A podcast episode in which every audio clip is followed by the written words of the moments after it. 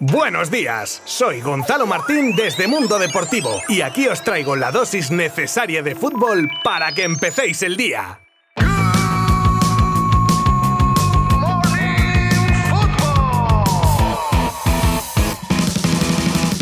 Volvemos a la actividad futbolística tras varios días sin ver rodar el balón y es que ayer se jugaron dos partidos de los cuartos de final de la Copa del Rey. Empezamos con el partido que enfrentaba a Rayo y Mallorca y que gracias al solitario gol de Óscar Trejo se llevaban los vallecanos que vuelven a clasificarse para unas semis 40 añazos después. El otro partido de ayer lo jugaban el Valencia y el Cádiz y eran los primeros los que pasaban de ronda gracias a los goles de Guedes y de Hugo Duro y con el de la honrilla para los gaditanos que anotaba el reciente fichaje Lucas Pérez. Partido este en el que también debutaron Brian Hill y Yikes y Kumar. Y hoy tenemos los otros dos partidos que cierran los cuartos de final y son los que enfrentan a Real Sociedad y Betis a las 8 de la tarde y a Athletic y Real Madrid a partir de las 9 y media en el nuevo Samamés. Y como no, podréis enteraros de lo que vaya pasando en estos partidos a través de nuestra web y redes sociales. Y no os olvidéis tampoco de mí si no podéis verlos o seguirlos, que mañana os cuento cómo ha quedado la cosa, ¿vale? Good Morning Football, de lunes a viernes en vuestras plataformas de streaming favoritas.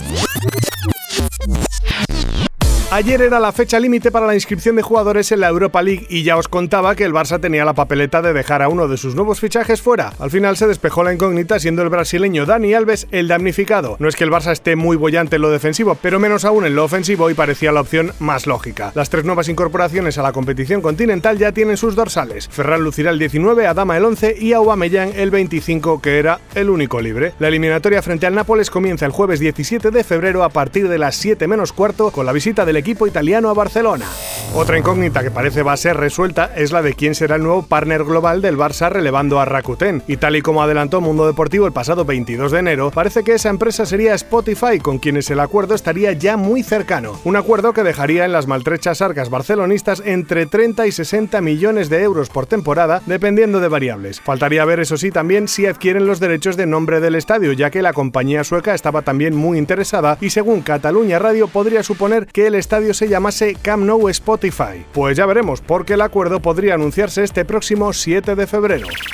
Voy a rehacer la expresión venir con un pan debajo del brazo para adecuarla al nuevo delantero del Barça, Pierre-Emerick Aubameyang, y lo voy a transformar en llegar con 8 millones debajo del brazo. Sustancial la diferencia, ¿eh? Porque esa es la cantidad que el Arsenal ha tenido que desembolsar al gabonés tras rescindir su contrato de manera unilateral a sabiendas de que ya no tenía ningún tipo de recorrido en el equipo del que además había sido apartado y del que le han retirado la capitanía. El jugador, según The Times, accedió a no cobrar íntegro lo que restaba de ficha de esta temporada, pero oye, esos 8 millones, para la buchaca. El expresidente del Barcelona, Joan Gaspart, habló en la tribu y un tipo así, sin pelos en la lengua, siempre deja algún titular, en este caso al menos dos bien destacados. Uno sobre Mbappé cuando soltó que está seguro de que el francés ya ha fichado por el Madrid, argumentándolo con que conoce a Florentino y está seguro. Y otro cuando se le preguntaba por el caso de Dembélé y que pensaba al respecto de que pudiese no volver a vestirse de corto en el equipo de Xavi. A lo que contestó que mientras el jugador esté en el Barça tiene que jugar, que no tienen que dar lecciones educativas y además si se le tiene que pagar igualmente, pues que tenerle y no ponerle es de cornudo y apaleado. Vaya fenómeno. ¿Vosotros qué opináis? ¿Lo dejaríais en la grada o le haríais jugar? Os leo en nuestras redes sociales si queréis opinar sobre el tema. Es más, os animo a contestar con un hashtag de estos que están tan de moda ahora. Por ejemplo, hashtag GMFDembelé, todo juntito. Nicolás Tagliafico tuvo muchas papeletas para fichar por el Barcelona, incluso él mismo presionó al Ajax para intentar su salida. El caso es que Marco Vermars, ex culé y actual director deportivo, argumentaba así la continuidad del defensa argentino y es que, según él, el club no podía deshacerse de un jugador sin tener un recambio. En sus propias palabras, no podíamos pegarnos un tiro en el pie. Y eso que el Barça le ofreció a Valde, pero al Ajax no le convencía. Total, que para tristeza de Tagliafico la cosa no funcionó y de momento la incluyo en nuestras historias de lo que pudo ser y no fue como la he metido con calzador, ¿eh? Ahora os voy a presentar rápidamente a las estrellas del futuro del mundo del fútbol, todo tras un exhaustivo estudio elaborado por CIES, la condición haber nacido a partir de 2002 y jugar en alguna de las 31 mejores ligas sin contar Premier, la Liga Serie A, Bundesliga o Liga A. Y tras la criba salen los nombres de Gravenberg y Rensch del Ajax, Zakarian del Dinamo Moscú, Carballo del Fulham y Kaminski del Lech Poznan. Apuntad bien, ¿eh? Jerome Roten, del que ya hemos hablado otros días, exjugador del PSG y enfrascado en polémicas declaraciones contra Messi o con Benzema también, ahora carga contra el director deportivo del equipo parisino, Leonardo, del que dice ser el problema central del PSG, que Pochettino tiene demasiados jugadores y que Leonardo tiene mala relación con los que no juegan y le pone como máximo responsable.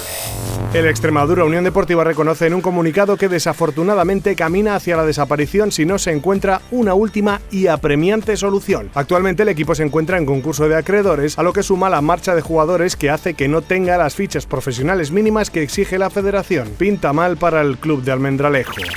Y terminamos con el Fútbol Club Andorra, que recibió un aviso de embargo de casi 38.000 euros por una deuda pendiente de la entidad con la empresa Viajes España SL. Así lo publicó este miércoles el boletín oficial del Principado de Andorra. Cabe precisar que el embargo es a la división del Fútbol Club Andorra correspondiente al fútbol base y que no tiene relación con la sociedad de Gerard Piqué, responsable, en este caso, únicamente del primer equipo andorrano.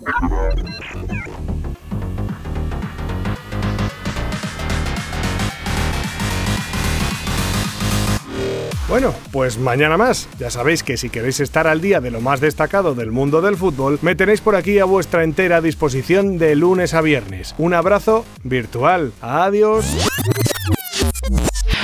Mundo Deportivo te ha ofrecido Good Morning Football, la dosis necesaria de fútbol para comenzar el día.